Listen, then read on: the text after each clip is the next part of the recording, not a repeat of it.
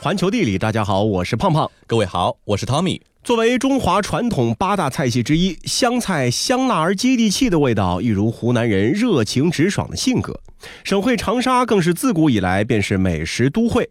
据说，早在西汉时期，湘菜的烹饪手法就已有九种，菜肴更是多达一百零九个品类。那长沙话中啊，有一个词叫做“好韵味”，那专门是用来形容味道好、生活滋润的意思。而虾，那就是长沙话中的吃，便是当地人生活当中不可或缺的大事。想要发掘韵味的长沙小食，无论穿梭在富有历史气息的太平街，钻进烟火气浓烈的苍蝇菜馆，亦或是街头巷尾的小吃铺里，都能够体验到食欲大开的享受。长沙的米粉，长沙的菜，长沙的小伙长得帅，朗朗上口的打油诗是长沙人风趣诙谐的写照。而长沙人新的一天，通常都是从一碗米粉开始的。一碗热气升腾的米粉端上桌，用筷子夹起送至嘴边，吸溜进去，大声的嗦嗦嗦，滚烫的酸甜苦辣入味，直至微微冒汗，打着饱嗝。这一连串嗦粉动作完成，才能引出长沙人充实的一天。大家刚才听到的是网络上关于长沙人虾粉的一段经典描述。地处长江以南的几个大省啊，比如说像湖南、云南、广东、广西呢，其实都是资深米食的爱好者。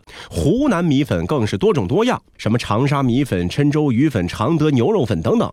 据统计，仅长沙就有上万家的粉铺，足以看出湖南人对米粉那是真爱。嗯，那一碗好吃的米粉呢，少不了三个要素。首先是猪骨熬制成的汤头。如果说汤头是米粉的灵魂，那么码子就是点睛一笔。码子呢是放在米粉上的配菜，常吃的码子有肉丝、酸辣、焦脆、酱汁等等。最后呢，当然少不了吃上去呲溜的爽滑口感的这样的一个米粉。米粉呢又分圆粉和扁粉，扁粉呢容易入味，所以呢也更受欢迎。在以前啊，买粉又叫做买筹，是非常讲究的事情。粉铺门口挂有木条做成的筹码，下单之后将码交给厨师，将筹码挂在碗里，待米粉做好再拿走。长沙的美味粉店外形一般都不起眼，可是，一早上就能卖出几千碗的销量，人均十元的亲民价格，让不管是远道而来的游客，还是附近生活的街坊邻居，都爱虾到难以自拔。一碗下去，保证是人生无憾。在吃货的美食地图中提到长沙，还必定少不了臭豆腐的大名。这种外焦里嫩、鲜而香辣的小吃，连毛主席也爱不释口，评价它是闻起来臭，吃起来香。行走小百科。起初，臭豆腐其实并不叫臭豆腐。据《长沙饮食志》记载，长沙臭豆腐可以追溯到上世纪三十年代，来自湖南湘阴县的油炸豆腐。之所以在长沙臭名远扬，主要是由于湘阴人江二爹将其好好发扬光大了一番。据说江二爹十二岁便开始学习油炸豆腐的制作工艺，起先从洛棚桥的简陋小摊，再到火宫殿牌坊下的固定摊位，他对臭豆腐从选材到制作都十分用心。正宗臭豆腐的制作工艺其实不简单，得先将黄豆磨浆制成豆腐原坯，放入由香菇、冬笋、曲酒、浏阳豆豉特制而成的卤水中浸泡，再将卤水浸泡过的豆腐用文火炸焦，在每块豆腐上钻孔，滴入辣椒油、酱油、芝麻油等佐料，保证食用的时候这外表酥脆、内里多汁这种独特的口感。初闻啊，臭气扑鼻；细品呢，则唇齿留香。臭豆腐的臭味其实源于发酵过程当中产生的名为硫化氢的化合物。常常有人担心卤水来源是否卫生，而对臭豆腐敬而远之。其实啊，正宗臭豆腐所用的卤水呢，是来自十分常见的发酵工艺。丰富蛋白质和发酵时产生的植物性的乳酸菌，都具有调节肠道和健胃的功效。夏季的长沙是名副其实的火炉之都，走在马路上都要冒着被烤熟的生命危险，更不用说因吃辣所带来火冒三丈一般的感受。每到此时，一些透心凉的小吃便是长沙人最好的消夏慰藉。在长沙的许多美食街或者是熟食市场，夏天尤其常见案板上摆放着白色透亮的布丁状的食物。只听到有人喊：“啊，师傅，搞一碗瓜凉粉喽！”老板呢就会麻利地操起带有圆洞的刮勺，在这个布丁状的圆盘上刮下一条一条晶莹剔透的粉条，然后加入盐、油、芝麻、辣椒和葱蒜等佐料拌匀，这种口感类似果冻的凉粉条，酸辣中带着 Q 弹爽滑的劲道，是炎炎夏季中最受欢迎的美味小吃。凉粉的制作方法呢，其实是很简单易学的。先将绿豆淀粉化开之后，倒入开水中搅拌放凉，然后呢，再用凉粉刮一下下刮成粉条，最后根据个人的喜好加入麻油、酱油、葱蒜等拌匀即可。也可以加入风味独特的腐乳酱，滋味是立马加分。嗯，那这种存在已久的古早风味小吃啊，早已进驻长沙的各大食肆，吃法呢也非常的多样化。想要吃到正宗的瓜凉粉，还是得钻进各种小街小巷中寻觅美味。太平街呢是长沙古城中被保留的最为完整的一条街道了，人们大多被街道两旁林立的招牌和新开餐饮门店所吸引，巷子里隐藏的美味呢反倒显得神秘起来。在太平街的巷子里面，有一家开了近二十年的凉粉摊子，摊主王爷爷啊习惯每天五点多就开始制作凉粉。它的凉粉是用豌豆做的，和一般绿豆制作的凉粉味道稍有不同。搭配秘制的剁辣椒，尽管地方简陋，仍然吸引了许多食客前来品尝。酷热的夏日啊，长沙人呢更偏爱享受太阳落山之后的清凉舒爽。每当夜晚降临，宵夜摊上总能够见到这样的一番景象：食客们呢是头顶冒汗，一边奋力剥壳，一边吮手指。每桌呢都堆满了啤酒和红色小山。这吃的呢，就是让长沙人欲罢不能的小龙虾。《舌尖上的中国》总导演陈小青啊，曾评价小龙虾是最好的社交食物。为什么呢？因为吃小龙虾的时候，双手很忙，根本腾不出来玩手机，眼神还得时刻关注盘内余量，默默地调整速度，以便用在紧要关头抢夺最后一只虾。世界真奇妙。长沙吃小龙虾的风潮始于二十世纪九十年代，兴起于教育街和南门口一带。之后，小龙虾便一发不可收拾，成为长沙招牌美食界的扛把子。这种常见的淡水产动物，营养价值丰富，易于消化吸收。加工之后鲜红透亮，香气逼人，色香味俱全，无时不刻不在勾引吃货的味蕾。小龙虾呢，在每年四月初上市，六到八月份的时候，肉质最为鲜美，是食用小龙虾的最佳时间。烹饪手法呢，从清蒸、蒜香、十三香等等等等。但是口味虾依然是最经典的一种，分为干锅和水煮两种方式，加入紫苏、桂皮、茴香等烹调，十分适合下酒。吃口味虾的正确姿势是先掰下头部，因为这个头部呢含有较多的重金属物质，不建议食用。然后剥开油光发亮的硬壳，啜吸渗透入虾身的秘方调味汁，再大口吃下鲜美饱满的虾肉。看似无辣不欢的长沙人啊，其实也并不专宠辣这种滋味。糖油粑粑是一种裹上糖浆的饼状小吃，金灿灿的外形惹人喜爱，一口咬下去，甜中带酥，酥中带糯，油而不腻。更因为原料简单，制作工艺精良，使这道传统的民间食品成了市井街巷常吃不厌的。街边小吃。提起长沙人对糖油粑粑的喜爱，还流传着一个十分有趣的故事。据说有个长沙人大病期间饮食无味，家人为了能够提起他的食欲，可谓是想尽了办法。哎呦，哎呦，我好难受啊，浑身不舒服。这都快十天了，再这样不吃不喝下去，哎，可怎么是好哦？哎，天天叫厨子给他变着花样做美食，可他这也闻不得，那也没胃口的，实在是叫人伤脑筋啊！得，咱去吃点糖油粑粑缓缓神吧，兴许吃着吃着就能想到好办法啊！他都病成这样了，咱也不能走远了，让下人买回来在家里吃吧。哎呦！我好难受啊！哎呦，哎呦喂，什么味道这么香？我要吃，我要吃！哎呦我的天，糖油粑粑有这么神奇？哎呀，你还在那犯什么愣啊？他想吃，那赶紧再去叫人买啊！啊，对对对对对对，赶紧去买，趁着这会儿胃口开了，赶紧去买来给他吃。当一碗金黄可口的糖油粑粑端到病人面前。只见他三下五除二便吃了个精光，后来病情痊愈，此人呢更是每天都要吃上两三个糖油粑粑才觉得舒坦。嗯啊嗯嗯嗯，糖油粑粑真美味，一天不吃就想得慌。长沙人对糖油粑粑到底有多喜爱？据说啊，早上三个糖油粑粑下肚，可保一天精神充沛体力；下午三个糖油粑粑打牙祭，提神饱肚，精神旺盛。这种说法呢，由此可见一斑了。虽然说糖油粑粑美味可口，但是刚出锅的时候，热气腾腾的温度啊，稍不小心呢，就容易烫伤舌头。因此，在食用的时候啊，应该是慢条斯理，先轻轻的吹散热气，用筷子翻动碗内的粑粑，咬上一小口，体会酥脆表皮和糖丝糯米粘连进入口腔的温润口感，再小口小口的品尝其清甜的味道。那对于很多的老长沙而言呢，糖油粑粑不仅是一道美食，更是回忆的温故知新。一碗糖油粑粑就能够把记忆带回那个包裹着甜蜜的童年时代。俗话说“民以食为天”，这句话在长沙人的生活当中展现的淋漓尽致。那如果撇去美食，星城的特色就少了不止那么一点。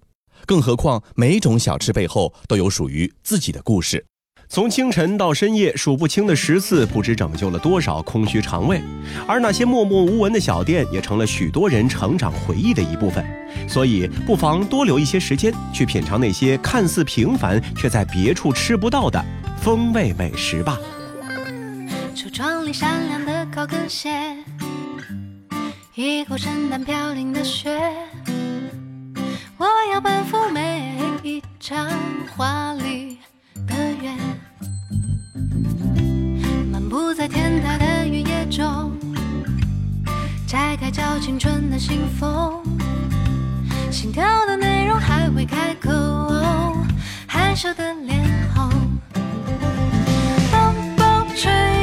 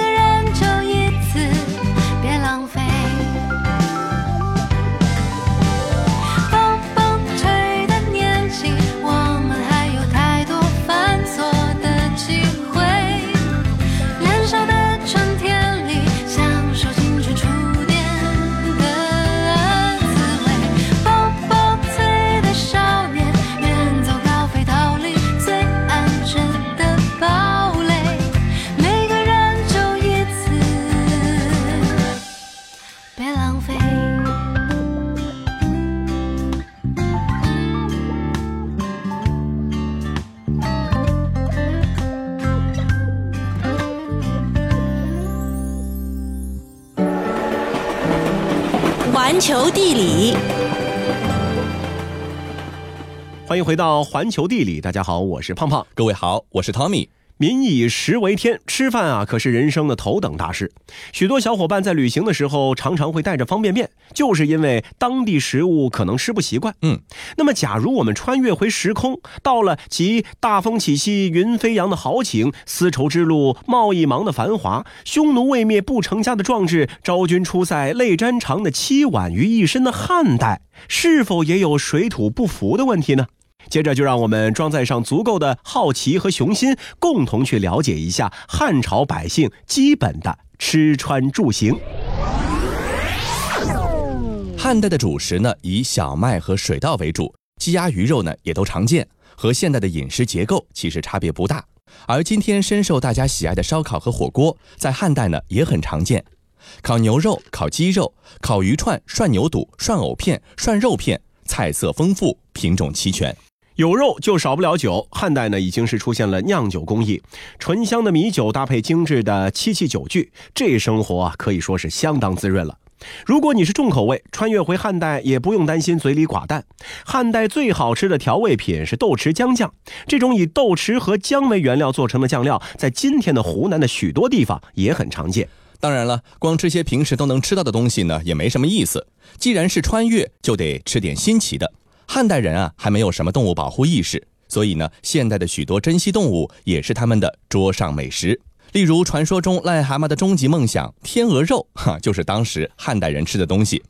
长沙马王堆的汉墓中就出土了一副完整的天鹅骨架。那如果你真的能够穿越过去，可以点一份来尝尝。今日的时尚达人，穿衣搭配样样精通，美妆攻略谨记于心。可如果穿越回两千年前的汉代，该怎样才能够继续走在时尚前端呢？汉代衣服的主要材质有绢、纱、罗、绮、锦这几种。喜欢朦胧美的姑娘们，不妨选一件纱衣，罩在素色的衣服上，那是仙气十足。嗯，丝棉袍呢，也是汉代常见的衣服之一。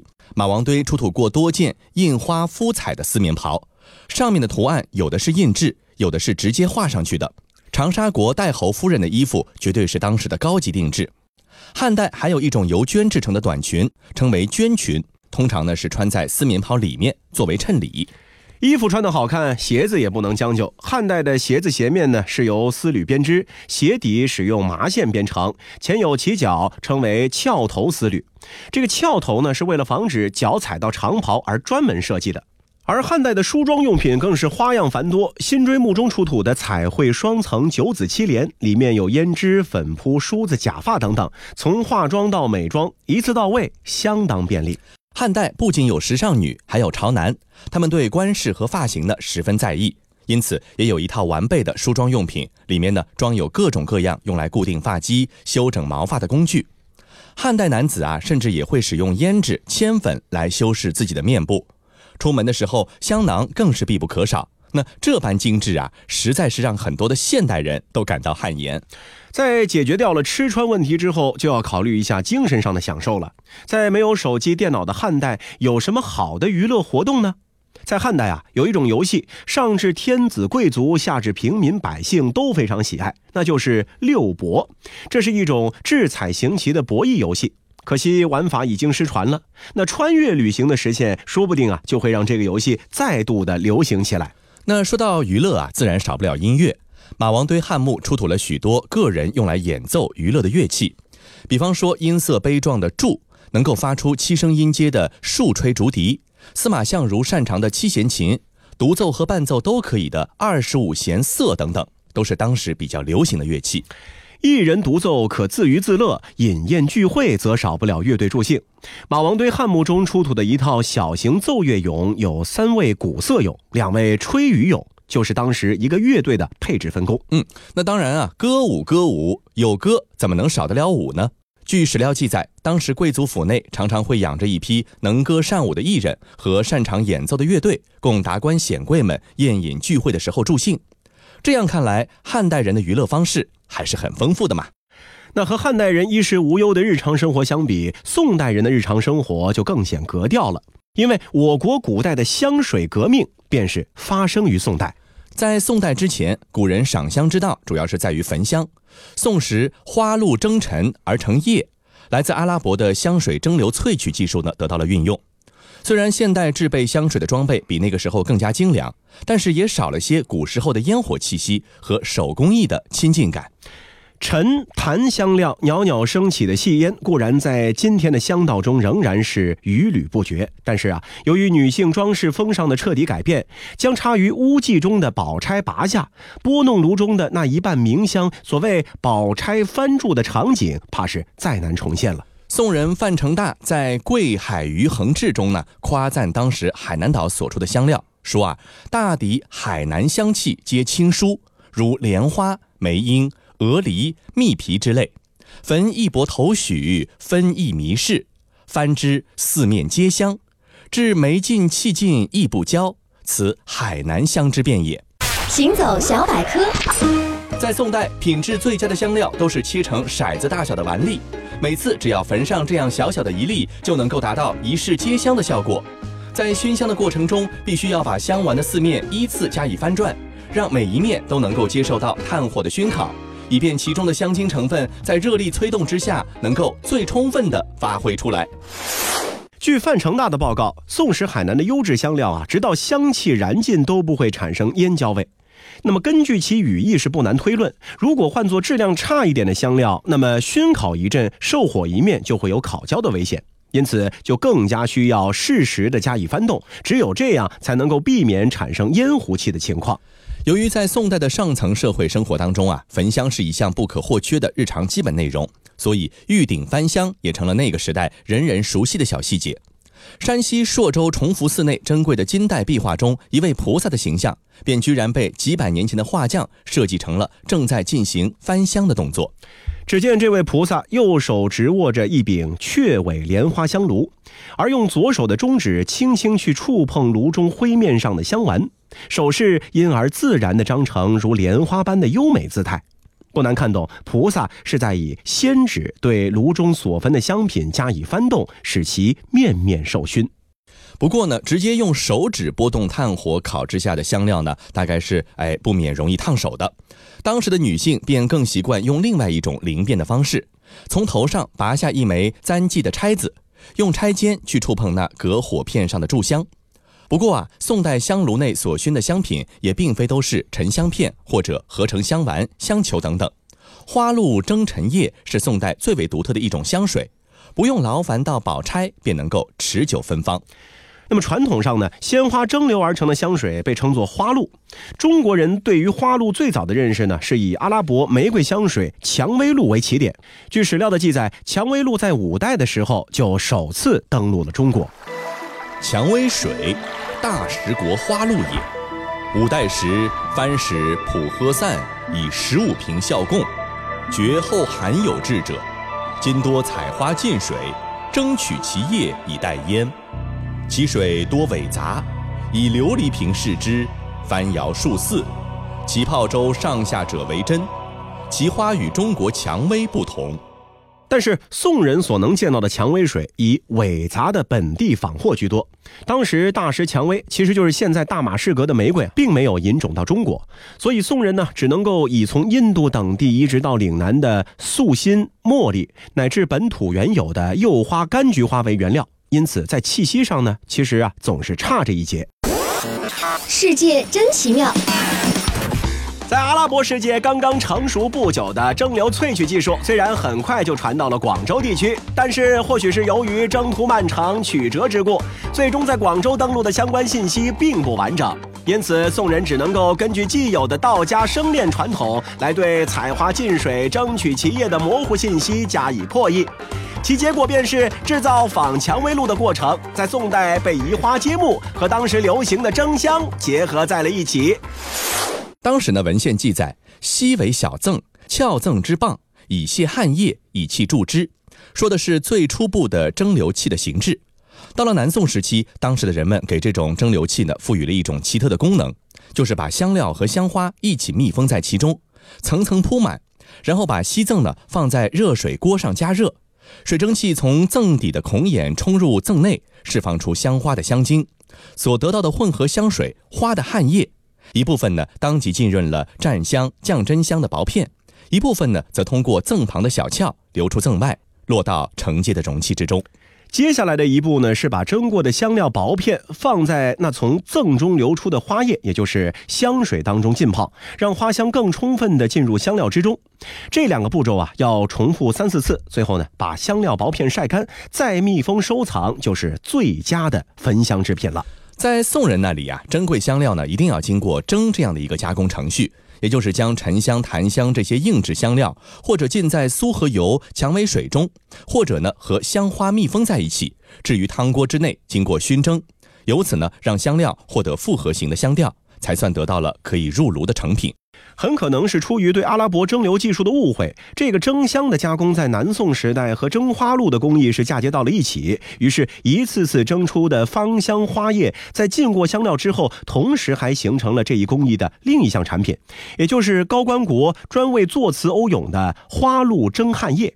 实际上啊，这也是宋人所制作的花露。在香炉中熏花露，在宋人生活的时候呢，就是颇为时髦的做法。比如当时余丑所作的诗中就说到。那远来自岭南的芬芳四溢的蔷薇露，在此呢是被特意的置于床帐内的狮子或者是鸭形的小熏炉里头，那良宵由此而显得越加的旖旎。那么同时啊，其实余柱也非常的清楚，这个朋友送来的呢是广东生产的山寨货，原料采用当地种植的鲜花，因此是风流不带海蓝昏，并不是海上运输而来的异域产品。气韵更如沉水润，则现出这一蔷薇露是在蒸浸沉香的过程中诞生，因此呢也微微染了这个沉香的韵调。液态的香料置于香炉中低燃的炭火上，所升起的细烟自然也是润润的，带着诗意。虽然宋代的时候的花露蒸陈而成的液体呢是一种半截子技术产品，和今天流行的香精油不可同日而语，不过却是早在八个世纪之前就以一缕缕不可复制的青烟，让中国的春光和热带的新玉在人们的生活当中如水漫云流般的相交低回。好了，以上就是本期节目的全部内容，非常感谢您的收听。那如果说你喜欢我们的节目，非常欢迎大家去订阅我们节目的专辑。本期节目就是这样，我们下期再见。风没有方向的吹来，雨也跟着悲伤起来。没有人能告诉我，爱是在什么时候悄悄走这花谢了又开，雨把眼泪落向大海。现在的我才明白，你抱着紫色的梦，选择等待。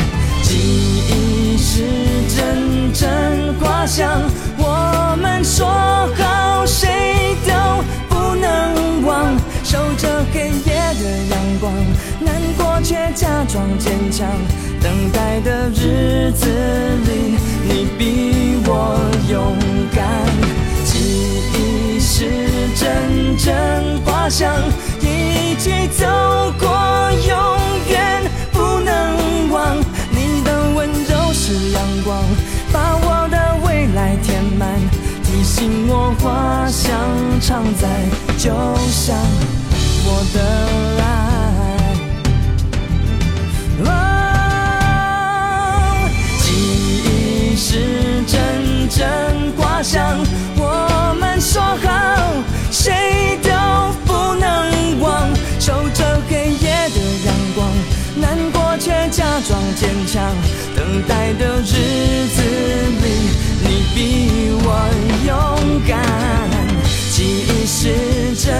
阵阵花香，一起走过，永远不能忘。你的温柔是阳光，把我的未来填满。风吹起花的香味，就像你的爱。